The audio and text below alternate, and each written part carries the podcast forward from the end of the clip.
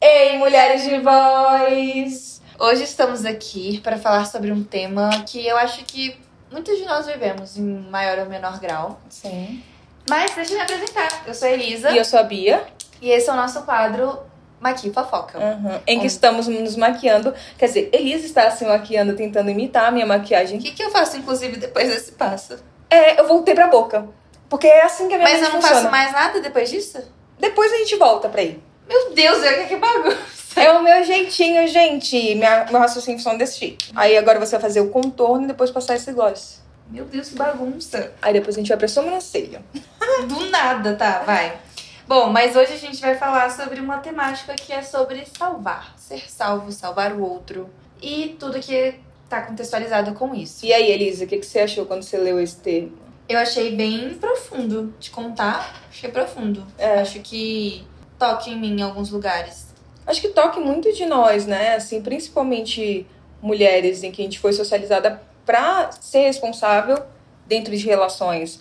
Pra gente é, estar alerta e atenta às, às relações. Porque uma coisa que é válido a gente dizer é que a gente sempre fala sobre sexto sentido da mulher, que a mulher sente e tudo mais. Mas, cara, na verdade isso foi algo aprendido, tá? É, realmente na psicologia a gente entende que esse lugar da intuição, quando a gente tá falando de intuição, a gente tá falando sobre um aprendizado. Então, quando a gente tá, eu acho que em relacionamentos, é, e desde que a gente tá criança, sabe? A gente tem que ficar um pouco que tendo essa intuição de como que tá o ambiente. Então, sentindo Sentir como que tá os familiares, como que aquela casa está. Nossa, será que é um dia bom pra, pra contar das minhas notas? Será que é um dia bom pra pedir? Não sei se você tinha isso, mas tipo, pra pedir pra sair pros meus pais? Sim, eu sinto. Eu sentia. Eu sinto até hoje. Sabe? Tipo, tendo que sentir o melhor mood pra isso. E, cara, não é isso assim, ah, eu sinto algo do além. E algo já que existe dentro de mim. Não. É algo que foi realmente sendo aprendido. E, e a gente vai testando, né? Porque é isso. É, um dia eu fiz de um jeito e eu já percebi que não deu certo.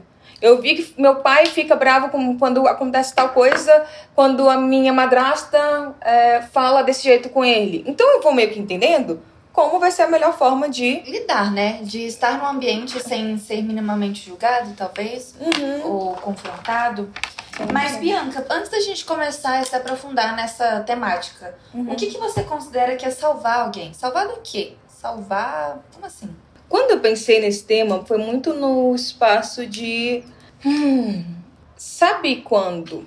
Sabe aqueles personagens de filme, mulheres, que elas são as coadjuvantes, são as namoradas dos protagonistas?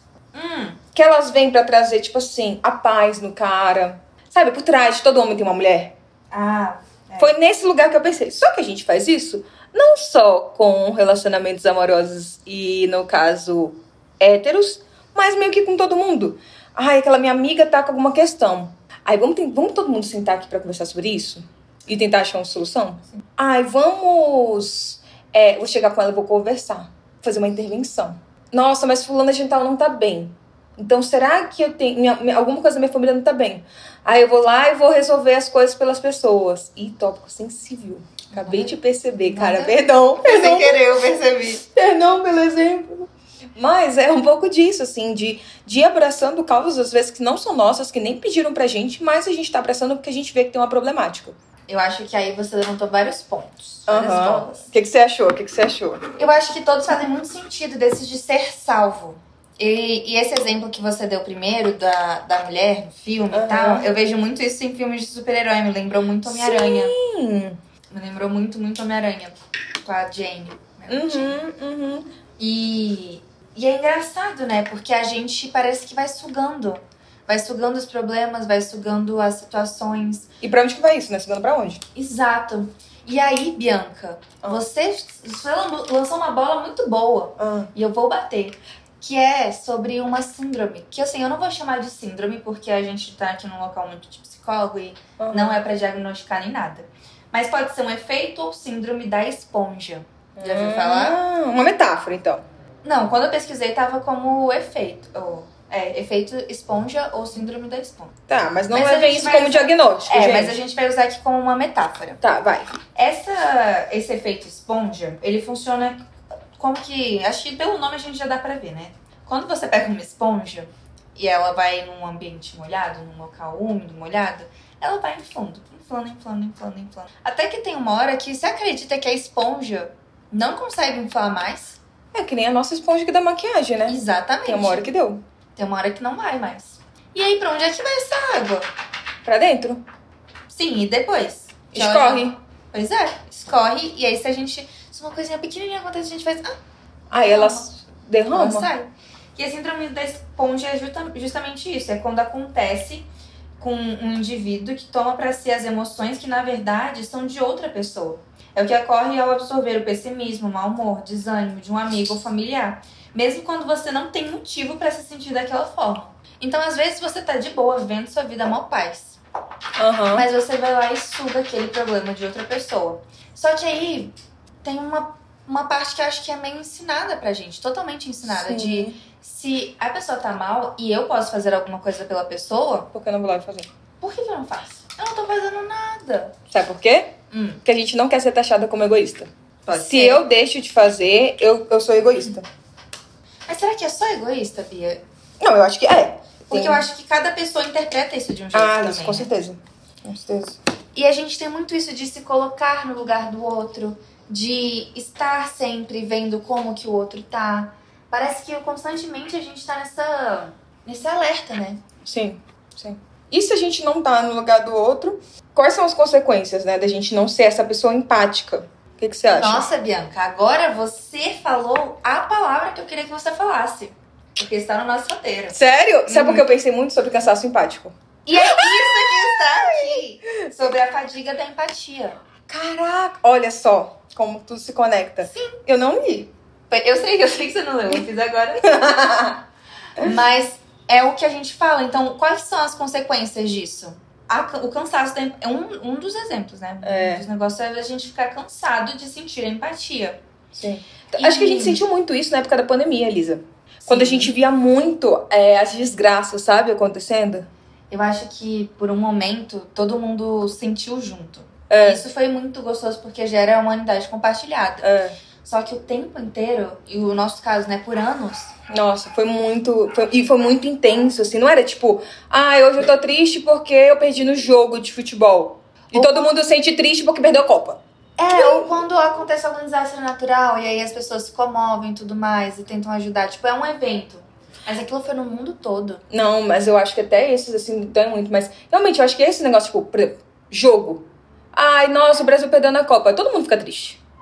Quer dizer, a maioria das pessoas fica triste. Mas não é aquela tristeza que a gente pensa, não, alguém perdeu Não sua vida. Aham. alguma coisa aconteceu, né, nesse sentido. Esse Nesse caso, é, aí você passa assim, ó. Nesse caso, foi sobre pessoas, realmente, né? Muitas pessoas E sofrendo. Foi, e foi mundial, né? Foi todo mundo, todo mundo mesmo. Não tinha um, um local seguro. Sim, sim, sim, sim, sim. E isso gera um cansaço. Só que, imagina, a gente tá falando aqui de um momento, né? E um momento histórico que aconteceu, que foi a pandemia. Uhum. Mas e quando a gente fala sobre nós, mulheres, que aprendemos a ter esse tipo de comportamento de ser empática, de ser altruísta, de sempre se colocar no lugar do outro, de colocar os outros na nossa frente? Como que deve ser viver uma vida assim? Cansativo, por isso que as mulheres estão exaustas, né? Por que é cansativo? Porque eu acho que a gente vai somando papéis de maternar, de amar e tudo mais, e a gente não vai entendendo que é aquilo que eu sempre digo, assim, tem pessoas que a gente vai dar e vai receber mais, e vão ter pessoas que a gente vai dar e receber menos. Só que como mulheres parece que a gente tem que dar o mesmo para todo mundo e vai recebendo gradativamente de acordo com o negócio. E tem outra. Eu acho muito interessante o, a forma como as pessoas dizem e se veem assim, né? Pelo menos eu percebo isso na clínica, nas experiências, que é de eu sinto que eu não tenho ninguém, mas eu sempre tô lá para todo mundo. Sim. Isso as mulheres parece que vivem muito, né? A gente como mulher vive muito. Poxa, parece que eu não posso contar com ninguém. Mas todo mundo, quando pode, conta comigo. Será que as pessoas, a gente como mulher, não, não tem essa mesma perspectiva em coletivo? Será que. Ou, Será porque. que também a gente aprende a não contar com as pessoas? Exatamente, isso que eu tô querendo dizer. Tipo, porque todo mundo. Como assim? Todo mundo tá falando que tá disponível. Mas pouca gente tá disponível. Mas, mas tem pouca essa sensação de, de, de ajuda. Por que é tão difícil pra gente pedir ajuda, sabe? Uhum. O que que é pedir ajuda? É mostrar que não conseguiu? Que é uma falha, que não deu conta, que é, decepcionou alguém, que é um incômodo. Acho que esse incômodo mexe muito, né? Aprender a não incomodar, a não, não atrapalhar a pessoa mesmo. É, não sei se você tinha isso assim, Elisa, mas, por exemplo, ir pra casa de amigas, Bianca, não fica muito, não. Não Nossa, aproveita muito, não, não vai incomodar. até hoje. Até hoje. Se eu fico muito tempo fora de casa, eu falo, onde é que você tá? Ah, tava na casa de fulano. Às vezes fulano, tipo, minha prima. Ah, mas tava lá. Até agora, as pessoas têm mais coisas pra fazer. Sabe? É uma coisa que é muito reproduzida. Então, acho que tem muito esse lugar de não incomodar, né? Só que quando a gente fala da casa dos outros é uma coisa, mas isso se estende pras relações. Isso se estende pra várias coisas na nossa vida. Sim, sim. E aí nós nos vemos precisando de ajuda, sem conseguir pedir ajuda e cansada de sentir tanta empatia ao ponto de ter que ajudar as pessoas, mas culpada se não ajudamos. Essa fadiga da empatia, ela ocorre por conta dessa compaixão que tem sido considerada a principal ameaça à saúde mental, o que é engraçado, né? Como que É. a compaixão está sendo ameaçada pela saúde mental? Isso acontece muito com os profissionais de saúde, inclusive nesse artigo que eu estava lendo, Uhum. fala sobre um exemplo de quando você sai, acontece um acidente de carro na sua frente e você sai e vê as pessoas que estão se machucar, estão machucadas, estão mais machucadas do que você imagina. O seu ímpeto, mesmo que você tenha alguma sensibilidade, tá, é de fazer alguma coisa. Então, deixa eu ajudar. Não, não precisa ser mexendo na pessoa ou tentando estancar algum ferimento. Mas deixa eu ajudar, deixa eu ligar pro SAMU, deixa eu fazer alguma coisa. Uhum. É, imagina É essa- humano. Imagina essa empatia constantemente, em menos proporções, mas mais frequente. É o que a gente vive. Então é o baque de. É. A, a, e depois do baque tem aquele momento de racionalidade que você tem que se racional e falar: não, que, que eu faço? O que, que eu posso fazer? Uhum. E depois, além disso, acompanhar o que está sendo feito, porque se você só deixar as coisas acontecerem, você está sendo muito. Omisso. Omissa, é. Uhum. Você está sendo distante, você não quer ajudar de verdade. É o quem cobra isso de, da gente? Tipo, tem alguém que tá realmente sendo esse Não. verdadeiro? Eu acho que cada pessoa funciona de um jeito dessa cobrança, sabe? Por exemplo, na minha família, ninguém cobra isso, mas eu faço. Mas tem famílias que cobram, do tipo, você não visitou seu tio, você não vai. Ainda mais, eu acho que ainda mais quando é esse lugar de área da saúde. Não É. só. Mas Nossa, eu tenho lugar de. Bianca, você não pode ser assim com seu irmão, porque você é psicóloga. Ele é meu irmão. Eu posso, assim, perturbar um pouquinho ele. Pegar no pé dele. Não posso? com certeza, Bia, antes de psicóloga, você é irmã. Mas pra minha mãe, não. Minha mãe chega e fala: Bianca, você é psicóloga, você não pode ficar fazendo isso com seu irmão. Gente, eu só trolei ele. Não é isso que a juventude fala? Mas é, né? Tem um. Mas tem tem muito esse lugar de. Não, né? Não, você não pode, na verdade. Não é o seu espaço. É, eu, eu, eu falo pra mamãe, eu falo, gente, então me paga. Se eu estivesse trabalhando aqui, eu, eu ganho pra trabalhar. No caso aqui, eu não estou ganhando e não estou trabalhando, então não vai funcionar. Mas eu vejo, é, é interessante isso que você falou, né, do negócio de saúde, porque a gente vê muitas mulheres usando isso no dia a dia, esses comentários como pô, eu sou a psicóloga, eu sou a médica, eu sou a enfermeira, eu sou a empregada, eu sou tantas coisas de fulano de tal, Uhum. falando que é como se fosse, tipo assim, um cargo de trabalho. É nesse nível desse cuidado e desse cuidar da vida dos outros. E eu vejo diversas famílias é, meio que tornando isso até hierárquico. Então, a minha mãe cuidou de mim, Uhum. então ela também vai cuidar dos meus filhos, que também pode cuidar dos filhos dos meus filhos. E a gente tá vivendo agora uma geração sanduíche, né? Sim. Que é aquela geração em que os boomers estão envelhecendo, então os filhos dos boomers estão é, ficando, estão adultos e tendo filhos. E essa geração tá tendo exatamente um gap complicadíssimo de é, ter filhos crianças e cuidando de pais idosos. Consequentemente, esse papel de cuidado está gigantesco e aqui no Brasil tá vindo com tudo agora essa geração sanduíche. A gente estava vendo muito antes outros países já com esses gaps de Principalmente Europa. é, porque antigamente, tá, a gente via que a Europa estava fazendo esse movimento de ter pessoas com filho mais velhos, mas agora tá tendo essa soma, né, de vários cuidados.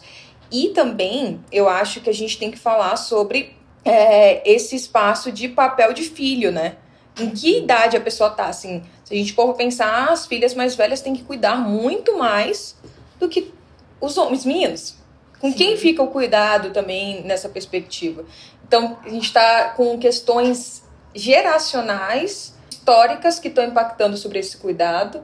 E a gente está vivendo também num ambiente em que todo mundo cuida da nossa vida. Eu acho que dá até pra fazer um episódio só disso, porque entra muito também na questão de que idade você deixa de ser adolescente pra ser adulto e a ter responsabilidades de adulto. Porque Sim. parece que cada vez mais essa se responsabilizar tá sendo a- se responsabilizar tá sendo adiado.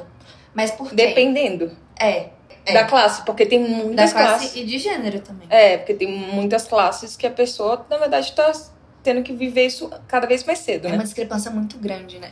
Muito. Enquanto algumas classes, alguns gêneros, isso, inve- isso tá tornando mais tardio, né? Algumas estão sendo mais precoces.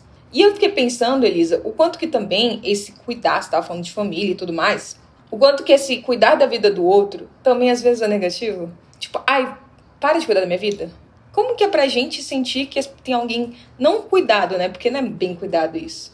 Mas tem algumas relações, algumas pessoas que utilizam desse artifício. Estou cuidando de você. Pra, na verdade, se intrometer nas nossas vidas. É um cuidado fake, né? É, porque isso não é cuidado cuidado. artificial. Tipo, sabe comentários com o corpo? Que a gente falou nos, nos outros Sim, episódios. nos Tipo, outros- nossa, você tá tão assim, né? Mais gordinha. Poxa, tem que emagrecer. Só tô falando isso como cuidado. É cuidado mesmo? Será?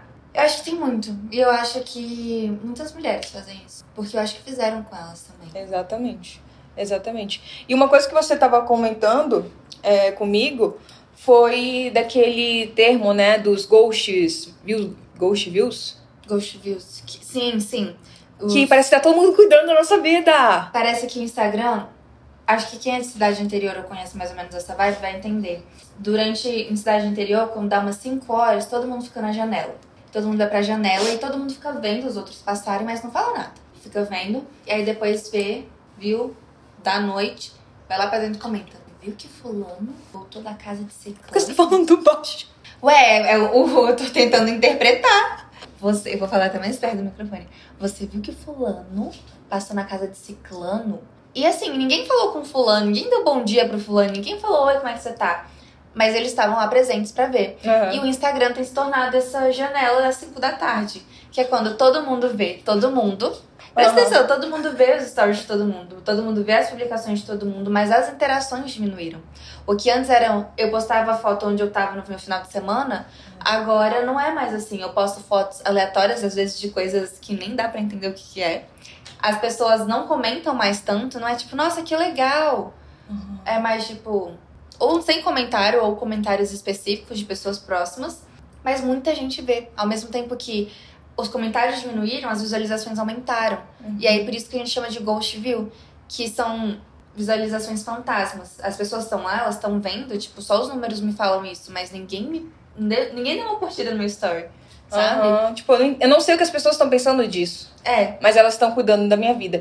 E aí, pensando nesses dois aspectos da gente, né, ser educada a cuidar, mas ao mesmo tempo a gente tá vivendo num lugar que tá todo mundo cuidando da vida do outro, eu fiquei pensando em como, de novo, a gente volta para aquilo que a gente já falou em outros episódios, numa sociedade de performance. Temos que performar para mostrar para essas pessoas que estão cuidando da nossa vida que tô indo bem nos relacionamentos, tô indo bem profissionalmente, tô indo bem é, com a minha saúde, tô indo maravilhosamente bem. E ao mesmo tempo eu tenho que performar a pessoa que tá tão bem que vai cuidar dos outros. Porque quem tá mal não cuida de outras pessoas. Não. Parece que tem uma licença pra isso, né? Uhum, uhum. Eu Acho que é o único lugar, às vezes, porque também não é sempre, que te dão uma pausa. Tipo, ah, não, ela não pode fazer isso porque ela tá mal. Você acha? Eu acho, eu acho mesmo. Mas quando que a mulher pode adoecer? Eu acho que são doenças graves, sabe? Ah, é. doenças graves, então não pede pra sua mãe porque ela tá com câncer, não pede pra sua mãe porque ela teve que fazer uma cirurgia. Mas você tá vendo que teve que ser uma coisa muito grande, Tipo, porque, de risco de vida. porque se fosse uma gripezinha, não iria ter isso. Hum, Uhum, uhum. E aí, tá parecido, Marcos? Claro que não, sabia? Que aí isso faz diferente de mim. Eu não consegui. Ah, mas antes da gente finalizar, primeiro, você não passou pó? Não, Ah, pelo amor de Deus, me dá esse pozinho aqui. Como é que você quer que essa maquiagem dure, Bianca? ela dura, é porque eu sou. A Elisa acabou com o meu pó. Ah, eu acabei com o seu pó, realmente. Nossa, Elisa vai cuidar da sua vida e cuidar, e cuidar do meu pó. Eu acabei com o seu pó. Acabou com o pó da Karen Barquinho. Acabei. Mas uma coisa que me chamou muita atenção foi num estudo que falou que um dos principais aspectos que tem causado uma- um cansaço na saúde mental é o cuidado. E 66% das pessoas que são cuidadoras são mulheres. Então a gente vê pelo, pelos números que realmente não é uma coisa da nossa cabeça ou que a gente vem sentindo. É uma coisa que estatisticamente também está sendo comprovada. É aquilo, né? Quem cuida de quem cuida. É, teve o, no ano passado o, o tema do Enem, o, o- a economia do cuidado, assim, acho que foi incrível falar sobre isso.